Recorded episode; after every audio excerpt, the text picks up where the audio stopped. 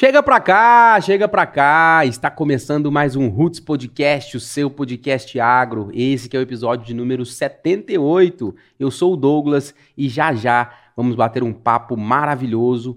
Hoje, dando continuidade na série especial que a gente fala sobre culturas em específico. Hoje a gente vai falar, hoje a gente vai falar sobre a cultura do algodão. Já a gente vai começar esse bate-papo maravilhoso com ele, Leslie Dias Franco, que é engenheiro agrônomo pela Ubra Itumbiara, pós-graduado em nutrição de plantas pelo Unipam, Patos de Minas, é empresário, consultor de grandes culturas, especializado na cultura do algodão. Seja muito bem-vindo, Franco. Já pela já tá, já tá virando de casa já, né, Franco? Já tá virando de casa do Roots Podcast. É um prazer te receber mais uma vez. Hoje para a gente conhecer um pouco mais sobre a sua vida, sobre o envolvimento na cultura do, do algodão. Mais uma vez, seja muito bem-vindo, Franco. Obrigado, Douglas. É, boa noite a todos os ouvintes. E, primeiramente, agradecer novamente ao convite, né?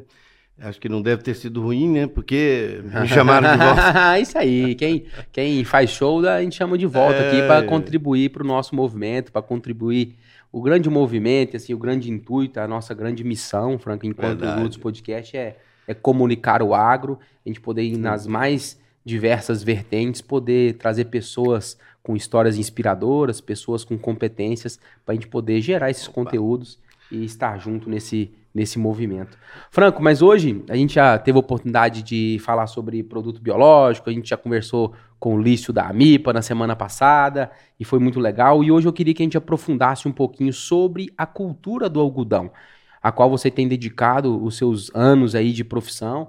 E eu queria que nesses próximos minutos aqui da gente debater e discutir sobre esse tema tão importante, uma cultura extremamente importante para o nosso Brasil. Mas antes da gente entrar em, números, antes da gente falar um pouquinho sobre é, a cultura em si, desafios, oportunidades, eu queria que você trouxesse um pouquinho do seu histórico é, com o envolvimento com a cultura do algodão, explicar um pouquinho de como é que o Franco é, conheceu essa cultura e como é que ele vem então, nesses anos aí trabalhando. Então, Douglas, é uma cultura assim que é, não tem como não se apaixonar, né? É, aos poucos, a cada dia que o produtor que resolve entrar na cultura, e a cada ano ele vai se apaixonando cada vez mais.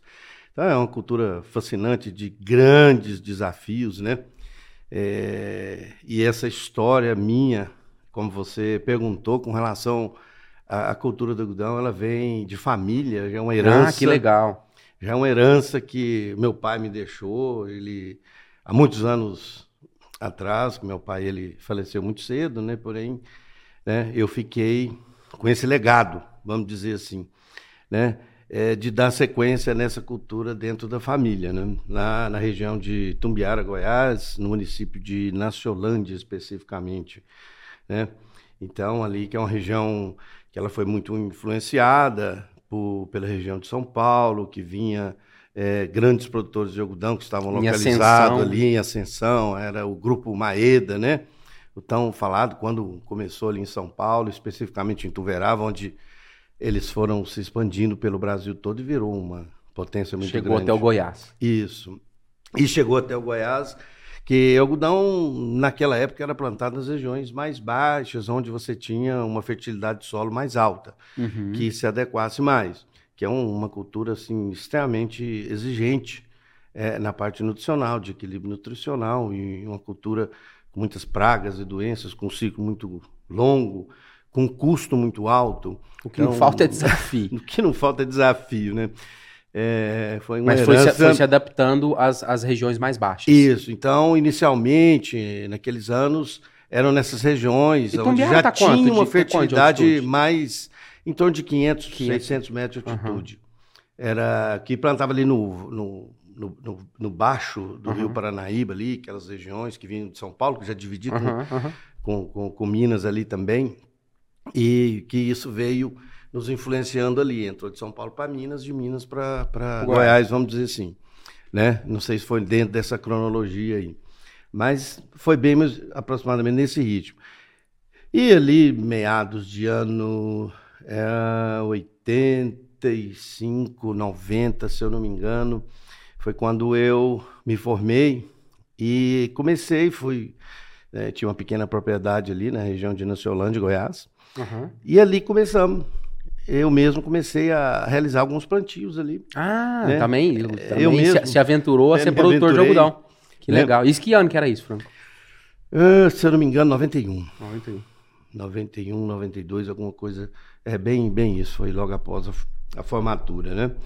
E fiquei alguns anos ali plantando, mas naquela época ainda é, é, na região a, a agricultura era é bastante arcaica, né? Com equipamentos, a colheita parte ainda era manual. Olha né? só. É, na- naquele tempo, eu me lembro de nós termos plantado algodão ainda com linter, que hoje as sementes são deslintadas, né? Uhum. Que a gente chama de, de semente pelada, né? Vamos dizer assim. Antes tinha ali um. um- Tinha um linter O que, que é? Explica pra mim, leigo, mas pra também quem tá escutando, o que, que é isso? Uma semente com linter. É, a semente com linter é quando você faz o processo de beneficiamento na usina e você retira, separa a pluma do caroço, Aham. né? Então aquelas fibras, pe- fibras pequenas, elas ficam aderidas Meio que Coladas ali. É, aderidas ao, ao- à semente, né? E, e um processo simples de deslinte, né, que se faz hoje com ácido sulfúrico, então tem outras metodologias Aham. já. Que Aí deixa ela limpinha. deixa ela limpinha. Mas antigamente não se Não. conhecia, ia pro campo pra plantar com esse. Exatamente. Aí nós plantávamos aquele algodão com linter, né, e jogava ali 30, 40, 50 sementes, nem germina, nem sabia se eh, tava, estaria bom ou ruim a Uhum. germinação. E e fazia aquela fileira de, de, de algodão. E aquilo nascia tudo. Aí tínhamos que realizar o desbaste, Uhum. né? Manual. Olha só, quanta Aí mão de obra. Vinham as pessoas manualmente e faziam, né? O desbaste o pra deixar. desbaste, deixando a quantidade de planta ali que né, né, a gente buscava, né? Naquela época, muito, mas muito complicado, muito Uhum. difícil. E nunca ficava uma lavoura uniforme, de forma é, é, é, a se ter uma boa produtividade. Mas era o que tínhamos na época, né? Uhum. E dali para frente também, todos os tratos culturais que realizávamos eram, eram todos praticamente manuais. O que tinha um mecânico era o que? Era um cultivador, um cultivador é, é mecânico, que são enxadas que passavam por entre as linhas e faziam a capina, né? E fazia inclusive um, um- tipo um Uma- caramanchão Um amontou um ali. montou no pé do algodão, né? E assim evitava é, uma grande quantidade de ervas Rapaz, tá, daninhas. tá, você tá falando, tá me lembrando aqui, é os movimentos na- nas culturas de hortaliça. Quanta mão de obra, assim, parecendo uma hortaliça mesmo. Nossa, e a condução também era terrível. Não tínhamos produtos assim é, eficientes, eficazes para se controlar pragas e doenças, Uhum. que é muito dentro da cultura, né? Então tinha uma dificuldade muito grande, né? A- Ao contrário de hoje, que temos muitas ferramentas, a maioria das variedades são todas com introgressão genética, Uhum. por mais variadas, seja pragas e para doenças também. E para herbicidas, principalmente, herbicida era um problema seríssimo. Era tudo enxada. E Nossa. passava aquela, aquele, a- a- aquele cultivador, depois tinha que fazer um, um cata manual, com um ciclo muito longo. O espaçamento naquela época era o quê? Um metro, um metro e alguma coisa, Não né? podia deixar, que senão tomava conta a planta daninha. Exatamente. E conduzimos aquela lavoura dessa forma e depois ainda colhíamos na mão. Ainda tinha esse detalhe, que vinha o pessoal para fazer a colheita eh, na mão, ensacava ali mesmo na lavoura, né, que é saco de, de juta, tipo Mas de já, café, já né? colhia ali a pluma, já. Colhia na mão, né? É, já colocava aquilo. né? Eles amarravam, lembro bem disso, amarravam um, um saco de Fala só mais perto do microfone, senão a turma não te escuta. É, eles amarravam um saco é, é, na cintura e andando por entre as linhas, Ia colhendo e ia colocando. colhendo, já colocando a pluma ali naquela sacola e depois levava, a gente chamava de bandeira, Aham. levava para bandeira, Que é onde é onde juntava. pesava, já colocava o peso de cada um ali, Fazia que o havia colhido, apontamento. fazia o apontamento, exatamente. E, e aí tinha um tripé, né? Era muito interessante, tinha um tipo um tripé pra pôr no meio, assim. no meio do algodão, ia jogando a pluma ali, naquele tripé onde se amarrava na boca dele, era um tripé com a boca, que colocávamos as plumas de algodão ali. E tinha uma pessoa ali, lá dentro, como se fosse uma prensa, que é a que existe hoje, a prensa mecânica, era uma prensa manual. Pis, pisoteando ali. Pisoteando aquilo ali e já amarrava e depois vinha um caminhão que fazia o transporte. Aí, logo depois, já modernizou, já vieram, começou a aparecer as primeiras colhedoras, né? Aham. Eram colhedoras de duas linhas, né? É, Isso ainda na década, evolução. mas na década de 90 ainda. Isso. Isso, no década de 90. Nessa época já tinham, os Maedas, que era mais evoluído, eles já tinham essas máquinas. Inclusive foram eles que Trouxeram. trouxeram essas máquinas, né? Nos Os primeiros Maeda, anos. os mesmos Maeda que hoje estão em Santa Juliana? Santa, não sei te falar. O que eu conheço, pessoal, É. o Kazu Maeda. Mas pode ser. A família Maeda, né, é, é bem tradicional. Uhum. Eu Eles conheço até eles da época vieram- de hortaliça ali, cenoura, mas pode, pode ser que tenha. Eles tenha saíram do ramo praticamente, ficou a família, alguns plantando ainda, mas Aham. eles ah, depois venderam as empresas e praticamente saiu do ramo. Né? E, bom, mas eh, voltando aqui, ah, naquele momento ali, começamos a, a ter uma certa mecanização na cultura. Isso ainda, você como produtor, dentro da Exatamente. família, conduzindo, conduzindo as propriedades. conduzindo as propriedades, né? É, e aí dali começou a ter uma mecanização, né? É, já melhorar alguns, algumas técnicas, né? De controle de para regular o crescimento do, do algodão, porque o algodão é uma planta praticamente é, perene com hábitos anuais, né? Então nós nos adaptamos ela, né? A cultivos anuais. Então é uma planta praticamente perene, vamos dizer assim. Que Então, você se deixar ela, ela fica ali, quatro, Uhum. cinco. Você tem vários algodão na beira de rios aí. O pessoal utiliza para fazer chá e Aham. outras coisas mais. né? Então, se você deixar, ele fica né, quase que ad eterno ali. Vai fazendo uma podinha ali, ele se mantém. Então, assim, é uma planta, uma cultura extremamente eh, desafiadora. A gente sempre cita muito o saudoso o Tadashi, Tadashi Mini, de São Paulo. Ele sempre dizia, né, eh, que algodão é muito fácil de você mexer. São somente 50 lições. Né? Ah, beleza, são 50 lições, você aprendeu, você já está mais Apto. mais apto. Mas, segundo ele, é uma por ano. é facinho, então. é facinho. Então, Passa 50 anos cultivando ou trabalhando, que você vai. você vai os- conseguir. Os, os desafios são. O que você acha que dominou, vem uma outra lição para te ensinar. Todos os anos uma nova lição. Ah. É impressionante. É uma cultura realmente que nos intriga. Né? É um legado pesado. E quando é que você, quando é que você veio para a região aqui de Patos de Minas? Quando é que você desbravou esse universo aqui? E como é que, já correlatando também com a sua história regional, como é que o algodão se desenvolveu e como é que, como é que foram esses passos aqui também na sua jornada? Então, é, eu cheguei em Patos aqui em 1999. Que eu, Veio lá do Goiás para cá. eu vim, na verdade, de Uberlândia. Eu estava em Goiás, que eu estava realizando os plantios nas áreas lá, mas infelizmente não tivemos muito sucesso naquele momento e eu tive que ir para outras Seguir regiões outros e, e seguir minha vida. E eu peguei o diploma, coloquei debaixo do braço e, e aí tomei uma decisão que a cultura do algodão seria uma cultura para minha vida, né? A exemplo da minha família, e eu trouxe isso como realmente um desafio para minha vida e segui tentando aprender um pouco mais sobre essa, essa cultura, né? E aí eu fui para Uberlândia, e Uberlândia eu recebi um convite para vir trabalhar aqui no Grupo Falpilha, na época, né? O senhor Inácio Carlos Urban, né? É uma grande pessoa que me deu grandes oportunidades na minha vida, né? Um grande empresário, pessoa muito boa e que, graças a Deus, eh, me adaptei bem. Fiquei lá 17 anos, inclusive. Mas logo no segundo ano que eu estava aqui, surgiu a oportunidade de nós eh, cultivarmos algodão. Né? Você veio para ir para a parte de produção. A parte de produção. Aham, Eu vim para a parte de extensão, para a parte Aham. de, de, de campo. campo. legal. Exatamente. Como agrônomo de campo, né? Mas no primeiro momento para milho, para soja, pra... mas não, é, tinha algodão ainda. Não, Não, exist- não, não, não existia algodão. Uhum. né? Não, não tinha algodão na empresa, né? E veio dois anos depois, surgiu uma oportunidade né, de uma empresa que queria eh, multiplicar a semente, né? Como eh, a Falpilha Sementes Falpilha, Aham. né? Era produtora de semente, eles buscaram essa tecnologia aí.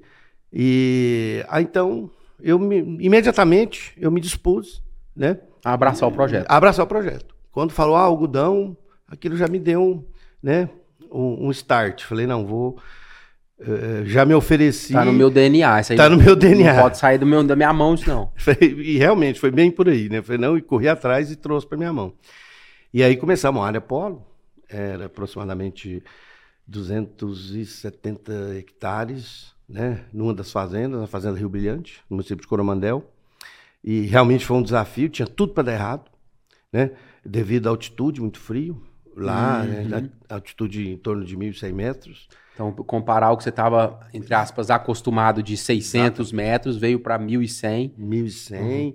Aí os desafios são outros, né? Temperatura, pragas, doenças. Aí muda tudo. O ambiente uhum. é outro ambiente. O clima, totalmente diferente. O ciclo muda, né? E também as variedades, né? E não tínhamos, naquele tempo, boas variedades, mais bem adaptadas. Tinha tudo para dar errado na verdade. E deu ou não? Né? No primeiro ano foi razoável. Uhum. Tivemos... Mas perto da expectativa que era, entre aspas, ruim, deu certo. Deu certo. Foi dentro do. Assim, um pouco abaixo da expectativa. Uhum. Né? Como era para semente, era uma aposta também da sementeira. Né? Exatamente. Né? Uhum. né? E aí, no outro ano, né, é, plantamos novamente, e aí já foi melhor já tivemos sucesso. Corri, corrigiu algumas rotas corrigiu, ali. Uhum. Já adaptamos algumas variedades, né? É, já adaptamos o manejo.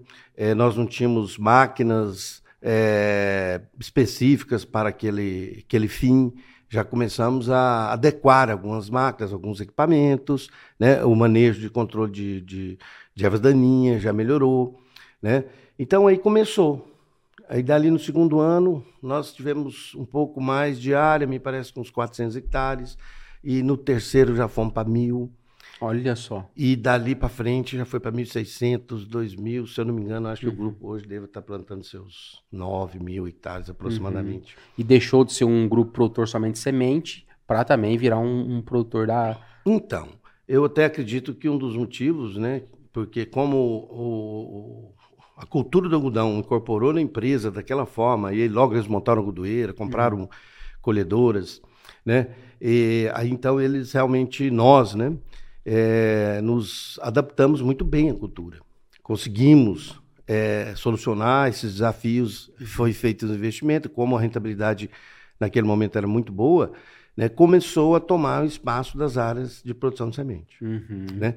E logo nos anos seguintes, é, ao surgir grandes empresas produtoras de semente, porque quando se passou é, a produção de semente para as empresas praticamente detentoras das tecnologias transgênicas, né? Que a Monsanto chegou forte ali e já abraçando tudo, fazendo as introgressões genéticas de resistência à lagarta, resistência a, a herbicidas, né? E acabou e, esse movimento no produtor. Aí passou-se a ter um valor agregado na semente, as sementeiras passaram a ser donas dessas empresas ah, produtoras de semente. Então elas monopolizaram o mercado. Entendi.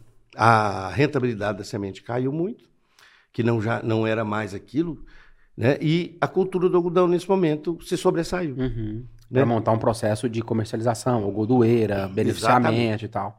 Né? Então, naquele momento, começou a empresa passa a ser mais produtora até mesmo de algodão do que de semente de soja, que era o carro-chefe deles lá, uhum. né? Antes do algodão entrar. Antes do é. algodão entrar, né? Mas legal que como que uma, uma decisão, né? Ah, vamos plantar algodão para semente.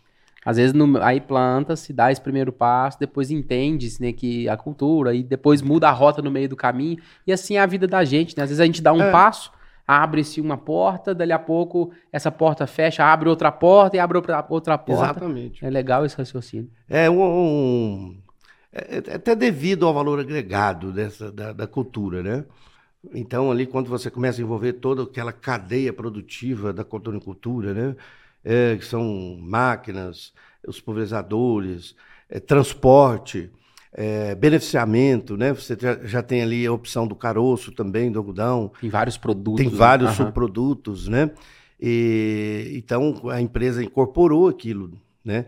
Passou realmente a ser profissional, profissionalizou todo uhum, o processo produtivo, uhum. desde, desde, o plantio até a comercialização. Com, acredito eu que com um monte de investimento em Exato. estrutura física, pessoas. Pessoas, principalmente, uhum. né?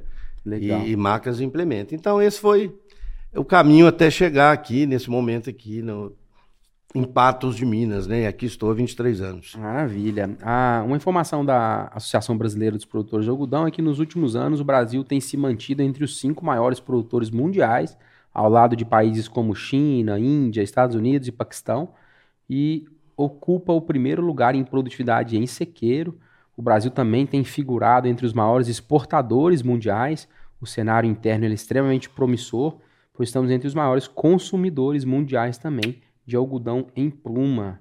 E tem essa informação sobre é, ainda sobre a produção, os principais estados brasileiros, né, Mato Grosso, seguido de Bahia, Maranhão, Mato Grosso do Sul, Goiás, Minas Gerais, é, representam aqui a maior fatia de produção e os principais países para onde nós exportamos o algodão, aqui também está China, a, gente, a China é um, um tá entre os top 5 é, de top produção 5. e também é para onde a gente mais exporta a nossa fibra brasileira. A Índia hoje é, é o maior produtor, né? É, exatamente.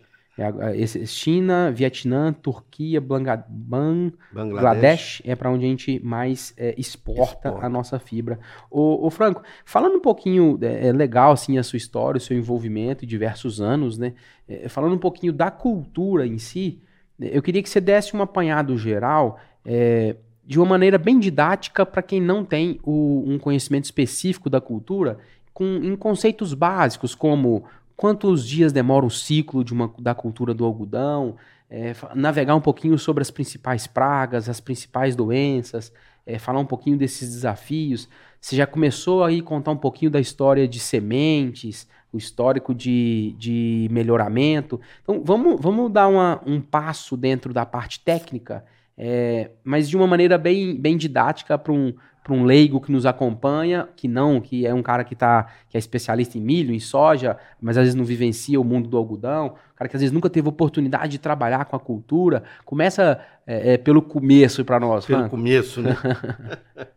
Bom, é, é, como nós é, falamos anteriormente, né? É uma cultura muito desafiadora, é um ciclo muito longo.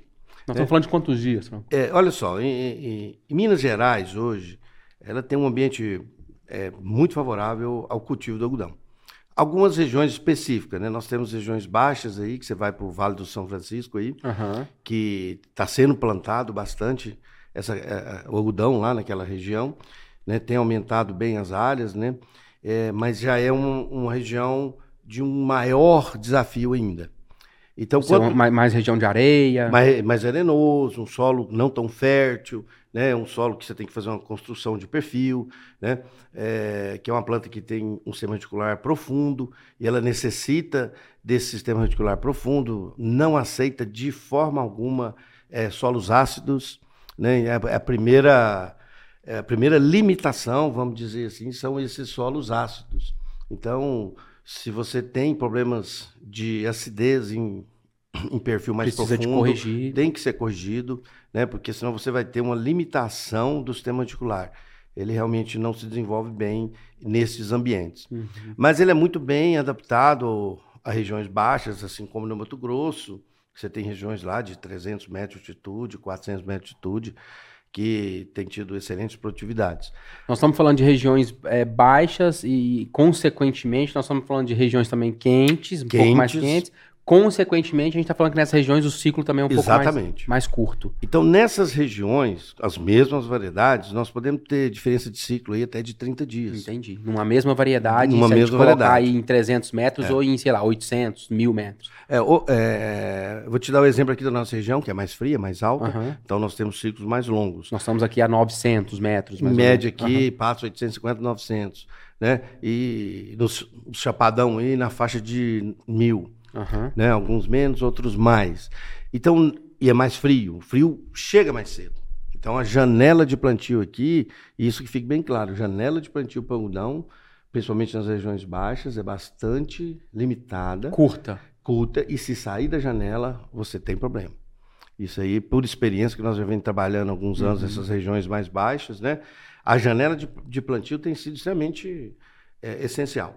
Cerrou, pode esperar que você vai ter queda de produção. Para a nossa micro-regional aqui, nós estamos falando de uma janela que vai de quando a quando?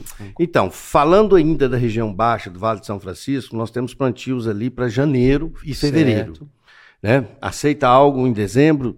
Sim, aceita, mas tem que tomar cuidado com a variedade, que senão você tem que plantar uma variedade tardia, porque senão quando chega no período, é, ainda, quando a maturação final das maçãs já estiver pronta, e você pegar a chuva nessa maturação final, você tem problema com podridão de maçãs, com abortamento, uhum. né? Você tem queda de produtividade. Sem falar que se pegar chuva é, na pluma é impraticável, né? Você perde qualidade, perde uhum. produtividade. Né? Então, no baixo, é, a janela de plantio que nós temos trabalhado aqui, ela estaria nos meses de janeiro e fevereiro. Certo. Tá? Aceitando-se né? Iniciar uns 10% uhum. aqui, a mais para lá e para cá, mas a janela está bem limitada aí nesse período aí, tá? É, vamos ter o que? Uma lavoura em ciclo médio aí de 160, 170 dias.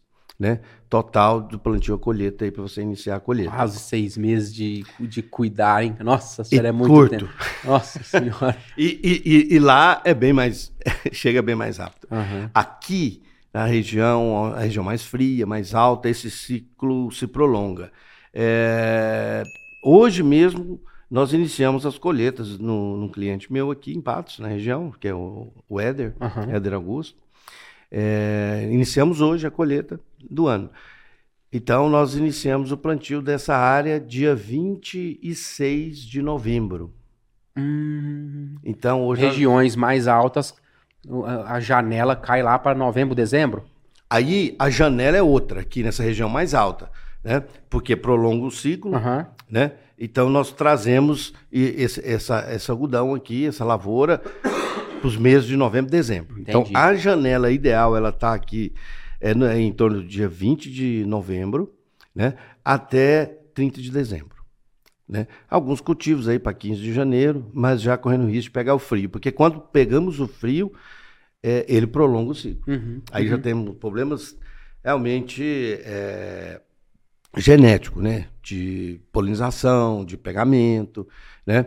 Você não tem uma boa fecundação quando o, o frio chega e você tem um problema com a fibra. Né? Vocês podem reparar que eu falo muito sobre fibra. Uhum. Então, Vamos dar uma, conceitual, uma é... conceitualizada aí, ô, ô, Frank. Explica um pouquinho da anatomia da planta aí, o que, que é a fibra, o que, que é o caroço. Então, uh, o produto final é a fibra. Que todo mundo sabe, fabrica nossas roupas, né? Para fabricação de fios, né?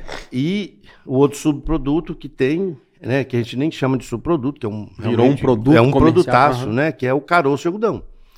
Né? E muito utilizado na alimentação animal. Principalmente gado leiteiro, né? E aqui na região todos sabem, né? Nós estamos aqui nas maiores bacias uhum. leiteiras do mundo, né? Uhum. E então assim, é, é, para comercialização de caroço é fantástico, né?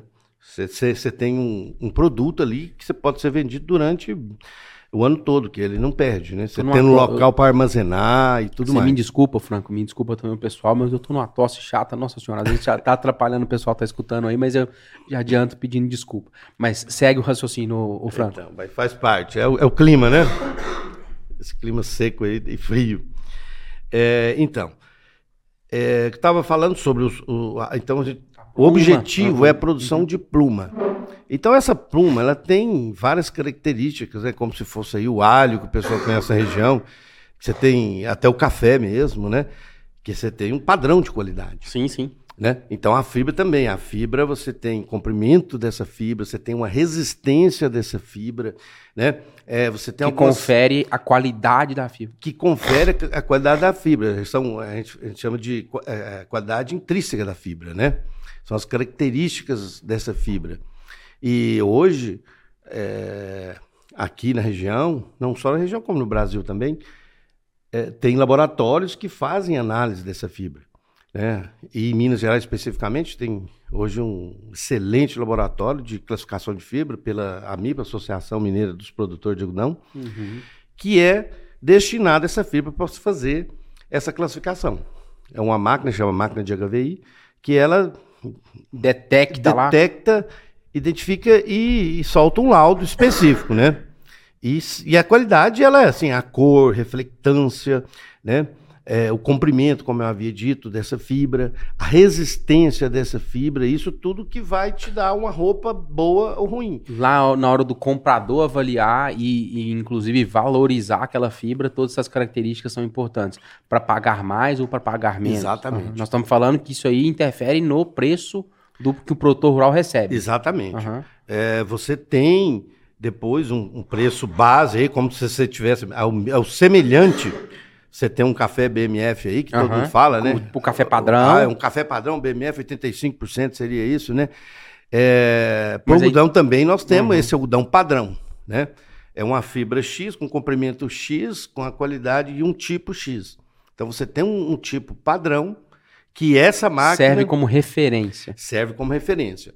Se você tem uma fibra melhor, um fio mais longo, mais resistente, uma coloração bem, clara, bem branca, bem claro. Né? A gente chama de corum. Né? Você tem um, um corum, você vai ter um ágio em cima disso. Perfeito. Então, é, se paga por isso. E se você tem é, é, um produto inferior, você tem um deságio em cima do preço padrão. Tá? E é muito interessante que Minas hoje tem um, um, uma parceria aí com a MIPA, os produtores de algodão, né? Uhum, São todos uhum. associados, né? Numa parceria. Associação Mineira. Uhum. Na Associação Mineira, né? Hoje 100% dos produtores, praticamente, 99% são associados. É, até mesmo porque existe um incentivo dentro de Minas Gerais, do estado de Minas, né? É, em cima desse preço padrão. Então, hoje é praticado o preço exalc do dia, né? Com ágios ou, ou, ou deságios, ou deságios uhum. né? dependendo da qualidade. Da, da, qualidade dessa fibra, e você consegue ter um, um, um, valor agregado melhor em cima daquilo. Por fazer parte da associação. Isso. E os produtores têm um incentivo do Estado, né?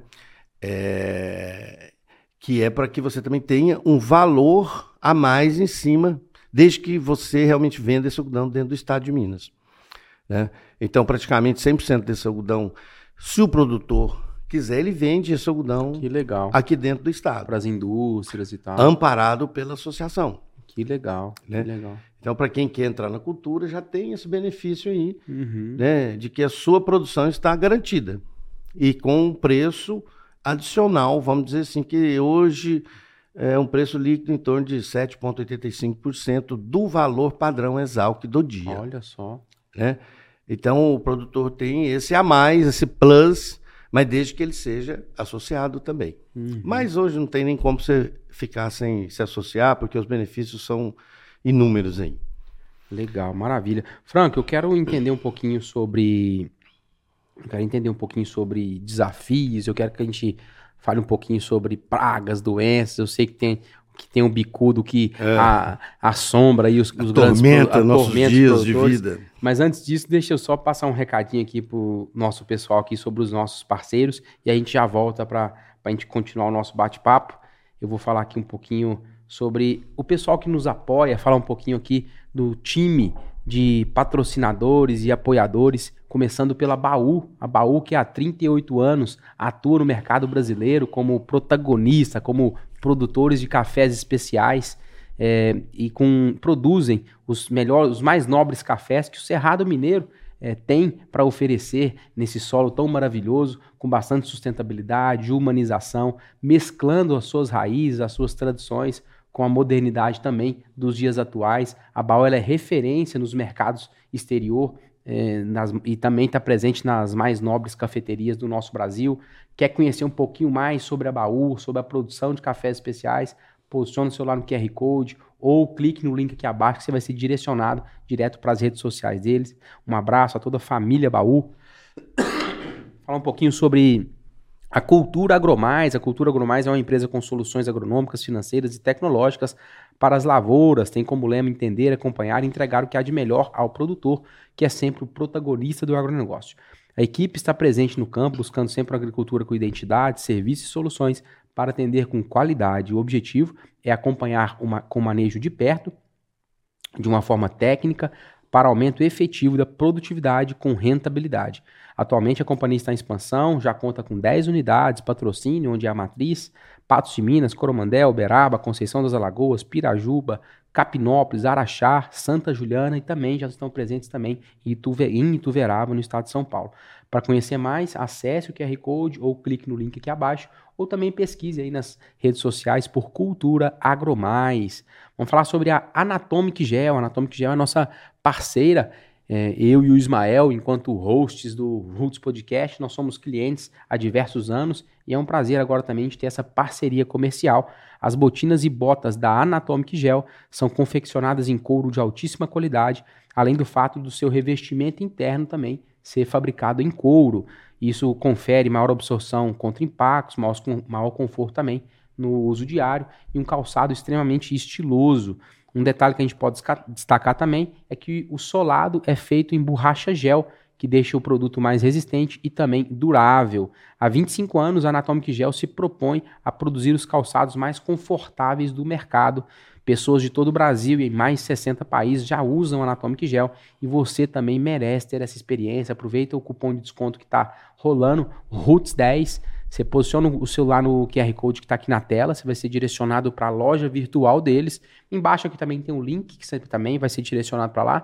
Aqui a gente fala e mostra um pouquinho sobre as botas, botinas, mas lá tem uma infinidade de, de opções, uma infinidade também de, de linhas aqui se adequa aqui ao nosso movimento do agro e eles também são especialistas, são algumas a gente traz aqui alguns modelos de botas e botinas. Tem esse cupom de 10% de desconto. Um abraço aqui a toda a família da Anatomic Gel.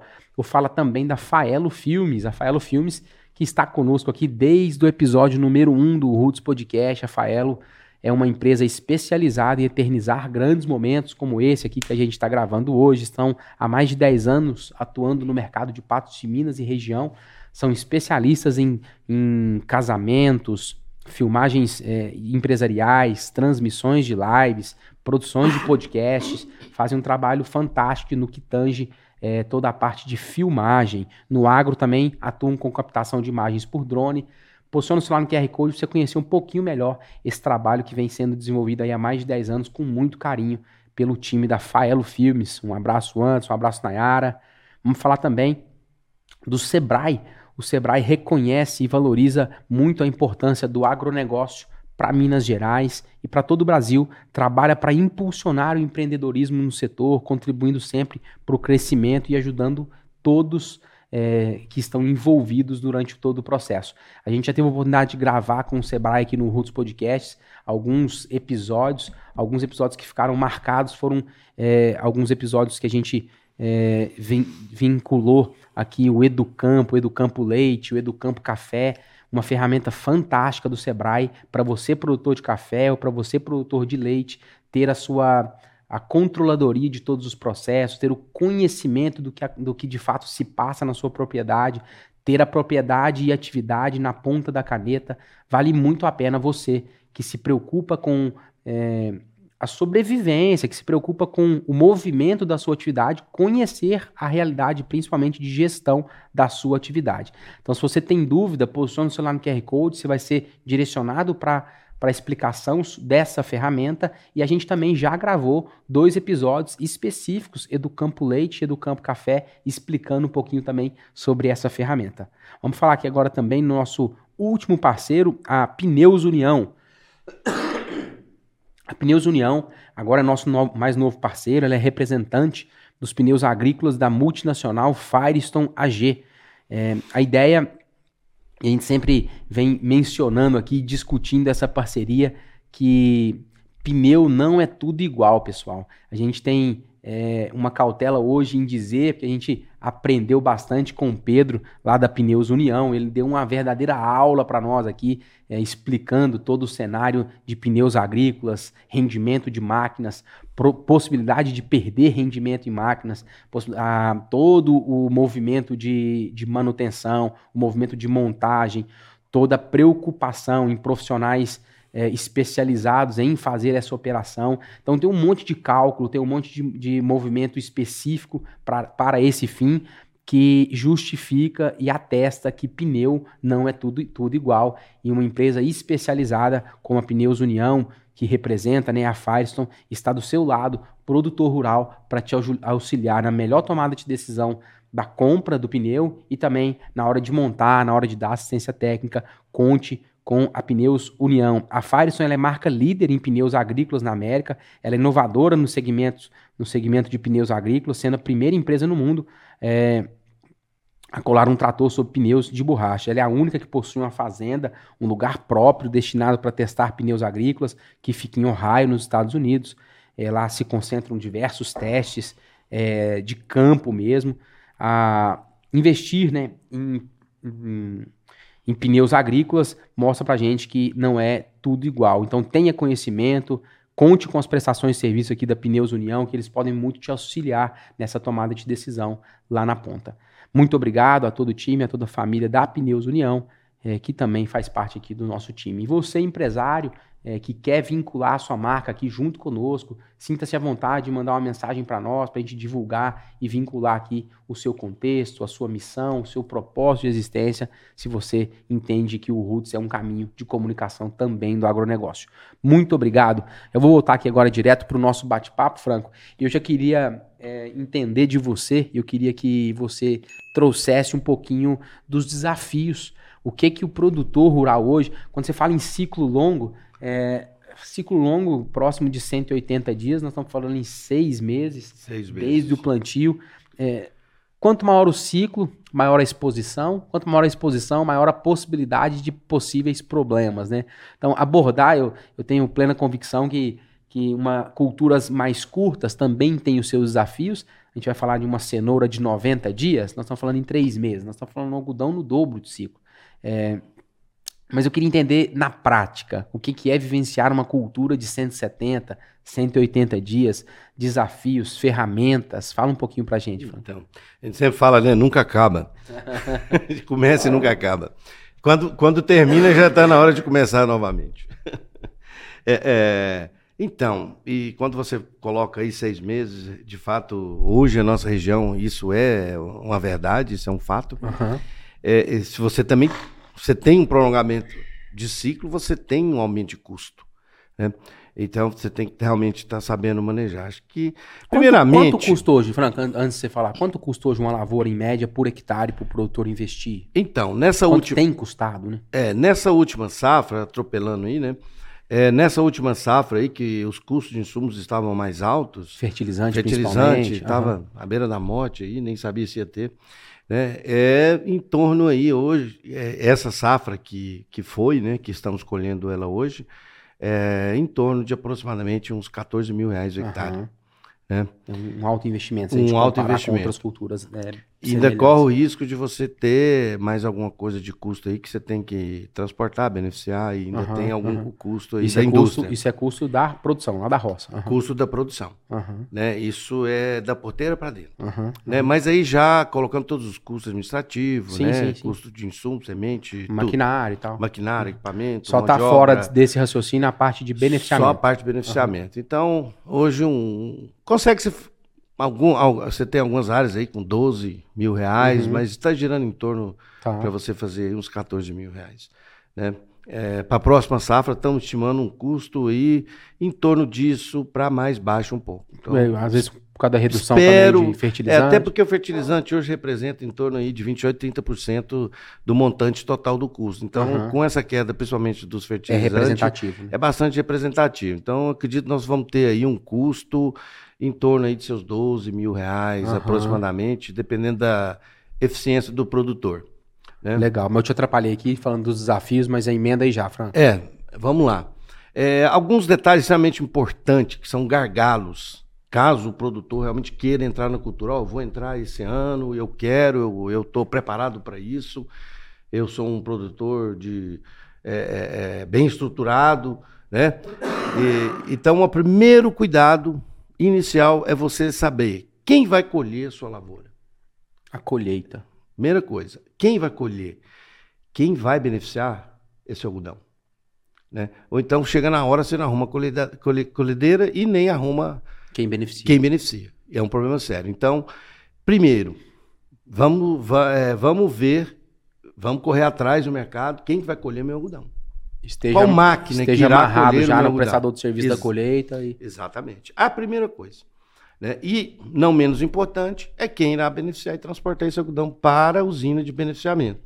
Né? A nossa região, por exemplo, nós temos algumas usinas aqui de beneficiamento, uma delas está localizada na entrada de Santana de Patos ali, né? fazendo até uma propaganda aqui para o meu companheiro. Aí sim. A fibra forte. Aí sim, vamos lá. é, do, do, do Éder, né? o Éder Augusto, ele presta serviço, inclusive. Né? Lá concentra todo o algodão que concentra ele produz. todo o algodão que ele produz. Mas e... também ele presta serviço para qualquer produtor Exatamente. que queira encaminhar para lá. Né? Então, é uma opção. Então, é, feito isso, vamos partir agora é, para onde plantar. Né? Então, é, eu recomendo que você entre no algodão com área um pouco menor para que você se adeque, para que a propriedade, para que o, a sua equipe dentro da propriedade, eles consigam se adequar com o sistema produtivo do algodão. Porque realmente. Se tiver é, que errar e aprender, que, que erre numa área menor é, também, né? É, não tão menor, porque também não justifica você ter uma máquina para colher, uhum.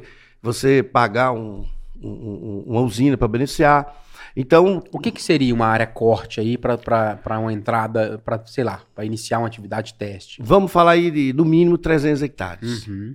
Uhum. Né? Seria uma área aí, mas o ideal. Economicamente viável para viabilizar uma máquina. Exatamente. Uhum. E o ideal seria 500, Entendi. eu sempre coloco, 500, 600 hectares seria uma área ideal para você começar, porque você tem que pensar que é uma cultura que tem um valor agregado muito grande.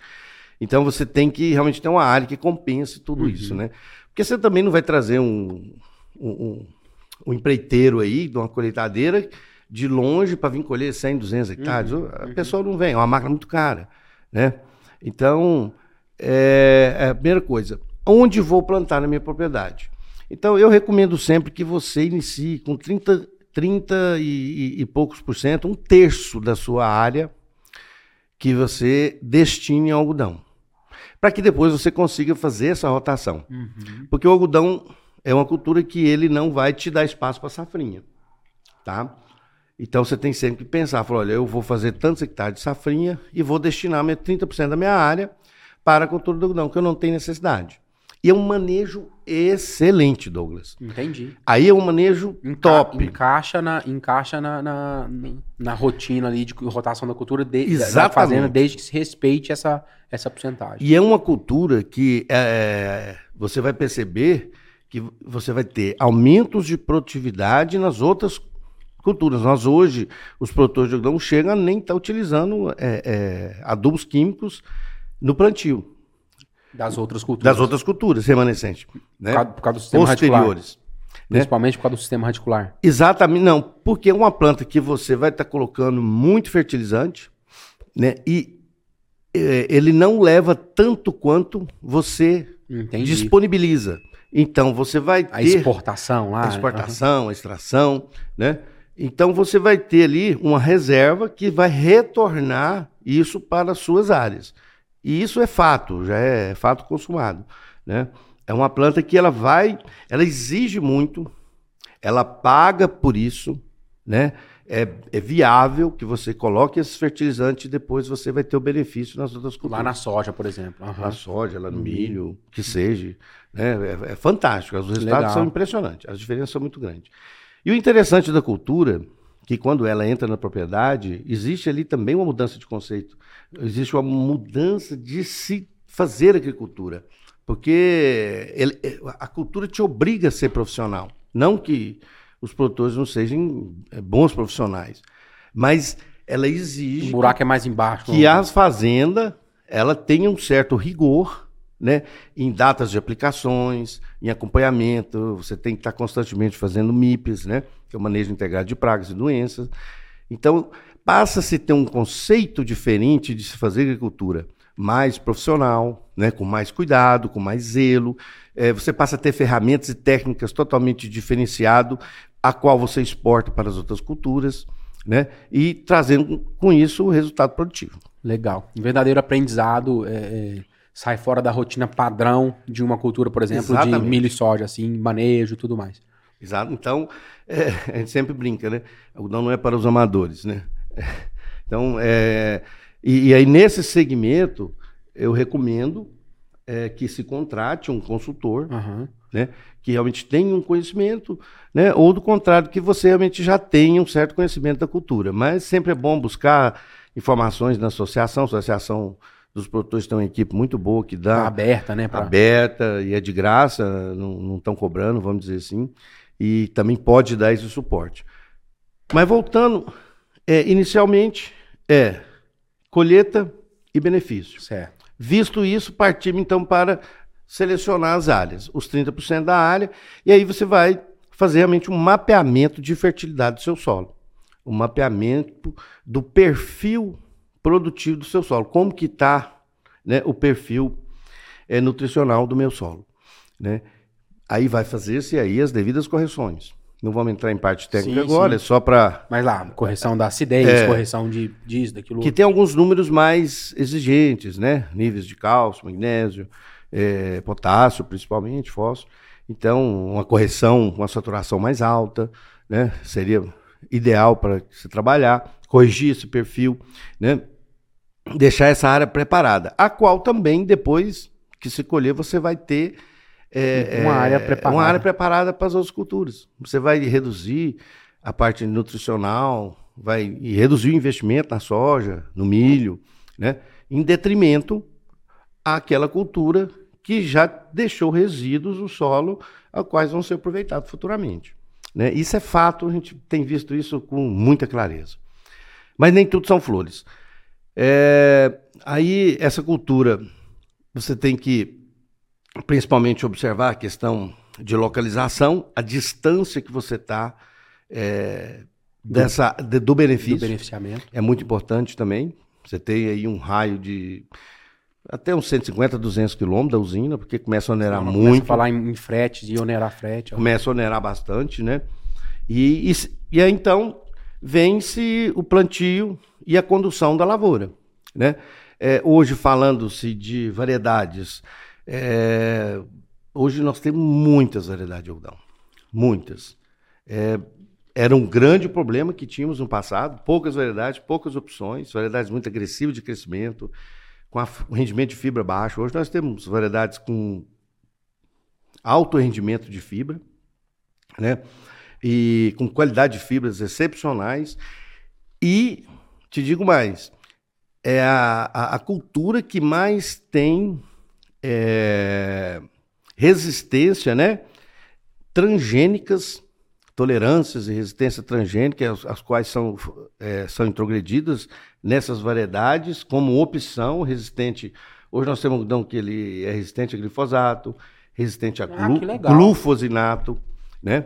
É, já, já tem um algodão aí que está chegando aí, resistente a, a dicamba, né? Que logo está chegando aí para nós também resistente às vários lepidópteros, né? As várias espécies de lagarta. Biotecnologia. Não, é uma, é uma biotecnologia assim, embarcada fantástica, né? É, hoje o que no passado era um muito. problema seríssimo, Nossa. hoje já tem diversas opções. Antigamente nós tínhamos um problema com a lagarta rosada, hoje não temos, não existe mais esse problema, né?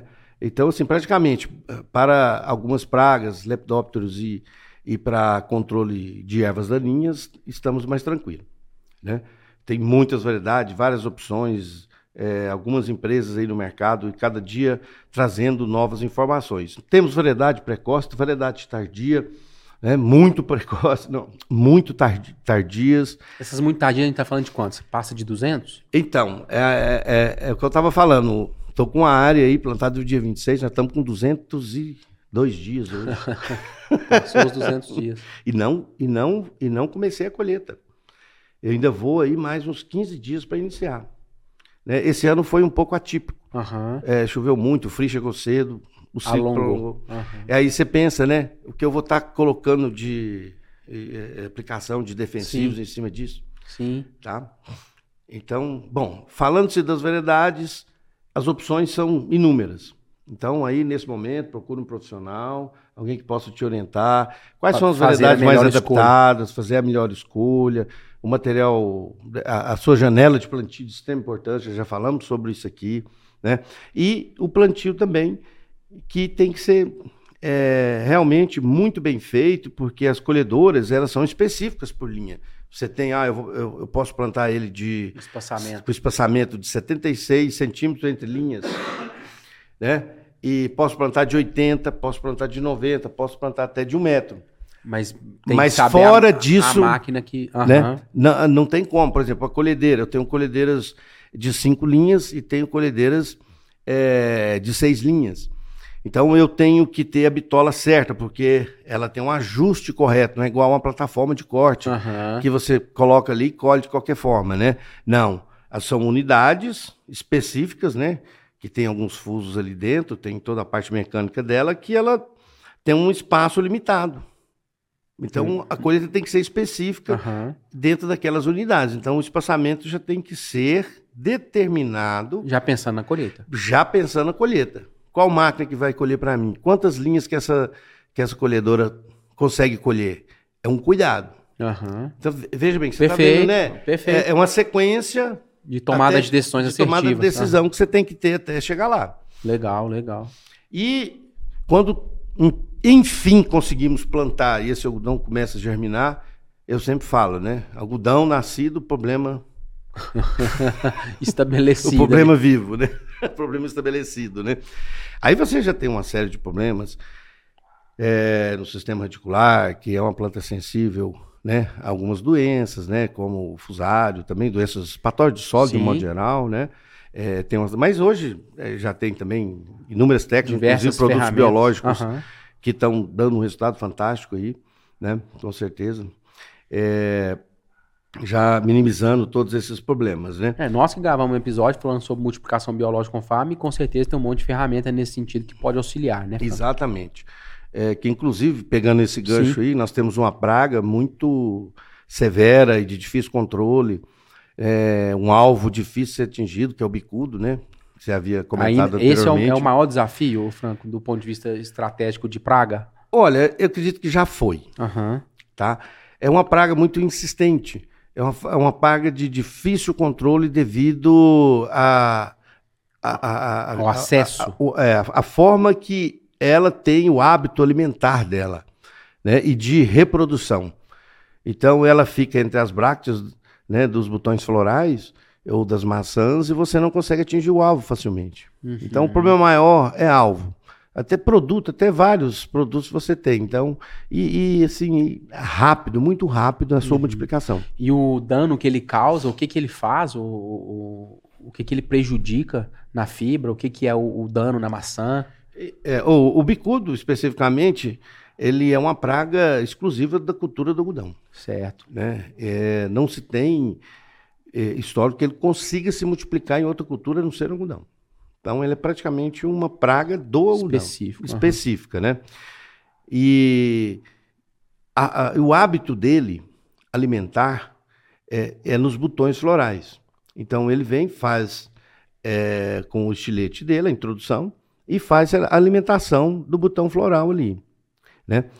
E também nos botões florais, não naquele que ele se alimentou, que ele, ao menos esse cuidado ele tem, onde ele alimenta, ele não faz postura, ele vai para outro local ali para outros botões florais e faz a postura no, no, nos botõezinhos, nas estruturas, nas estruturas de reprodução do algodão. A gente chama de botões florais, né?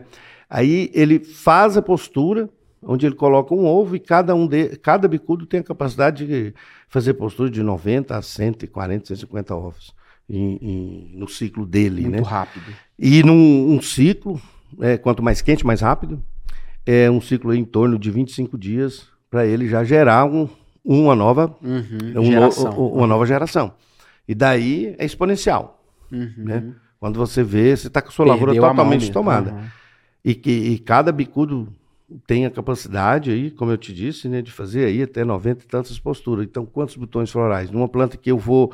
E aquele botão floral ali, ele fica inviabilizado. Ele fica inviabilizado. Uhum. Ele não vai produzir pluma. Tanto uhum. na alimentação como na postura.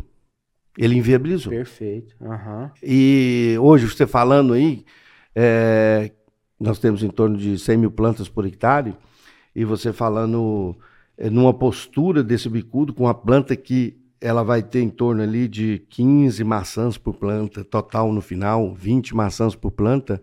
Né? Então, ele tem, um bicudo tem a capacidade de destruir, aquela destruir planta. uma planta toda. Então, assim, realmente é considerado e, e a pior praga do algodão. Ela apareceu em São Paulo, lá, que inclusive foi inviabilizou os plantios em São Paulo. Né? O, o, o algodão foi meio que mudando de regiões.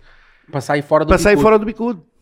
Né? O fato é esse, né? Então foi praticamente mudando de região. Saiu de São Paulo, foi para Goiás, Goiás também deu problema, né? É, é, e foi subindo. Foi para Bahia, até chegar no Mato Grosso.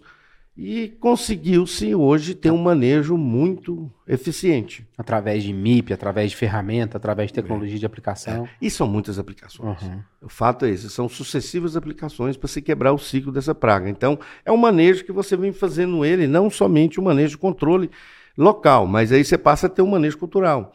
O um manejo que ele passa de ano para ano. Uhum. Então, você já faz medidas né, preventivas, preventivas né, mesmo sem a cultura estar instalada. Perfeito. Para que quando você chegue lá, você já não tenha um inócuo né, muito grande da praga, que ela pode já explodir e ficar totalmente descontrolada. Norte de Minas, Minas Gerais já foi também um grande produtor, principalmente norte de Minas, pequenos produtores, né? Norte de Minas, ele é, também o algodão ali acabou foi um dos motivos também, né? O bicudo também interferiu bastante nessa. Não, não tem nessa mais situação. ali a quantidade de produtor que tinha. Não, né? de forma alguma. Era. Eu não vou me arriscar aqui, que eu não estou lembrando direito quantos hectares que tinham ali no norte de Minas, é, mas é muitas áreas, muitos produtores que Foram saíram uhum. e, e, pequenos produtores que dependiam da cultura. Hoje está sendo retomada isso com o trabalho da AMIPA, esses pequenos produtores com incentivo, né, voltou e já está aumentando as áreas lá que é o resgate dos, dos pequenos produtores no campo, né? Maravilha. Um trabalho muito bonito. Maravilha. Franco, cara, que maravilha, assim, a gente já tem uma hora que a gente está batendo papo aqui, parece que tem só uns 15, tem uns 15 minutos, já navegamos sobre vários movimentos e universos mais na parte técnica do algodão, a gente já tem um episódio gravado aí com o Lício da MIPA, que a gente falou um pouquinho mais sobre a instituição, falou um pouquinho mais sobre as questões também políticas envolvidas. E a ideia hoje era a gente gerar, de fato, esse conteúdo técnico, gerar esse conteúdo extremamente ligado ao campo.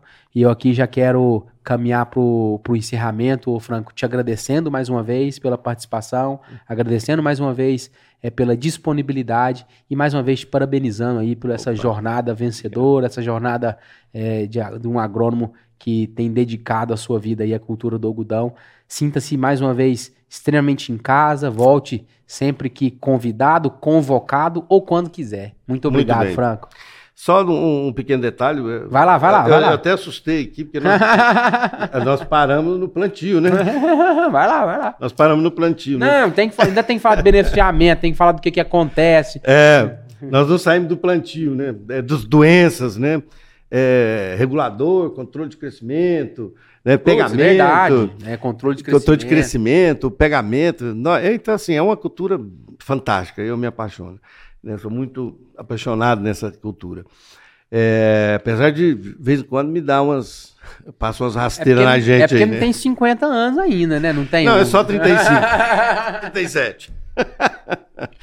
então, é, eu queria apenas é, é, fazer uma colocação aqui para. A casa é sua, Franco. É, os, os, os, produtores de algodão, até misturar um pouco as coisas aqui agora, Douglas, que é o manejo que nós estamos desenvolvendo, é, onde nós estamos realizando aplicações com produtos biológicos, né, desde é, de, da aplicação no suco de plantio, né, até na colheita. Nós hoje já estamos com um domínio bastante é, é legal aí para essas pragas. O bicudo, por exemplo, que nós estávamos falando Tem aí. Tem aderido bem essas tecnologias novas é, de aplicações? É, nessa safra, nós tivemos um sucesso fantástico. Acho que já batemos o martelo, que agora está dando para confiar. Nós tivemos uma redução de aplicação de químico específico para o bicudo em torno de 60% das aplicações, né? Em substituição Em com, substituição. Que legal. Com, com os produtos biológicos, né? É um manejo, né? É, outras pragas, né? Que são os ácaros e, e os pulgões, que é outro problema. Esse já está totalmente dominado, né? É lagarta também, está muito tranquila, apesar de que as variedades, todas elas praticamente têm resistência, mas temos Uh, coincidentemente, a, variedade mais plantada em Minas Gerais hoje já não tem resistência à lagarta, que é o material Olha mais só. bem adaptado. Uhum. Então, os tem, produtores. Tem que manejar. Né, tem que manejar a lagarta. E com controle biológico, lagarta, você conhece sim, muito sim. bem, está tendo um resultado fantástico. Então, hoje, um manejo que nós estamos fazendo, que é um desafio muito grande, que eu venho trazendo isso há muitos anos, venho lutando com isso para que a gente consiga ter sucesso em colocar né, é, esses agentes biológicos específicos em cada momento, porque nós também temos muitas aplicações de fungicidas que interferem no nosso produto biológico, mas conseguimos adequar, intercalar, intercalar substituir. substituir, reduzir custo com números até assustadores. Hoje iniciamos a colheita, ainda não posso bater o martelo na produtividade, mas é, eu já estou bem seguro que vai ser a melhor produtividade de todos os tempos. E não foi um bom ano para o algodão. Olha só. Vai ser a melhor produtividade é, das nossas áreas desses últimos anos aí, que nos impressionou com um custo, né, em torno de 20 a 25%. Estou acabando de compilar esses dados aí, com redução de custo e aumento de produtividade. Olha só. Que esse é o nosso objetivo. Aí vamos levar isso para a usina também. Fizemos um trabalho para ver na parte intrínseca da, da, da, da, da fibra, qualidade. da qualidade da fibra. É, mas pelo visual, nós já estamos vendo que realmente vamos ter uma fibra de boa qualidade, né? E, um, e sem falar no rendimento de pluma na algodoeira também, que vamos estar tá, depois, a gente pode em outra oportunidade trazer esses dados aqui. Eu acho que a gente podia gravar um episódio depois, o Franco, porque assim, eu não quis adentrar muito é, a parte de beneficiamento, porque dá um episódio à parte, né, cara? Exato. Se a gente pudesse trazer alguém aqui é, que, do seu conhecimento lá dentro do, do, da usina, para a gente falar um pouquinho sobre os processos, trazer aqui as fibras, acho que seria legal a gente falar sobre, é, sair um pouquinho da é. sua seara é, do campo e a gente ir para dentro de uma indústria, isso. de um beneficiamento, acho que é legal. Tranquilo, gente, temos, vamos, temos parceiros aí. Vamos, tem... vamos colocar isso aí em prática. Inclusive o meu cunhado. É, legal. Pô. Ele é responsável por uma usina de beneficiamento. Então pessoa... vamos, já, já deixo aqui o convite para você sentar do lado de cá como co-host aqui e a gente fazer um bate-papo com ele sobre, sobre a, toda a parte de beneficiamento e trazer aqui algumas amostras para a gente também entender e mostrar pro pessoal. Pois é, tô doido para correr do Douglas. maravilha, maravilha. Franco, então, mais uma vez, muito obrigado, viu, meu amigo? Muito obrigado mesmo. Estamos juntos. Parabéns pelo trabalho aí mais uma vez, à frente da Exclusiva Bio, à frente dessa toda essa pegada biológica que tem, vem mostrando aí muito muito benefício, redução de custo. Parabéns.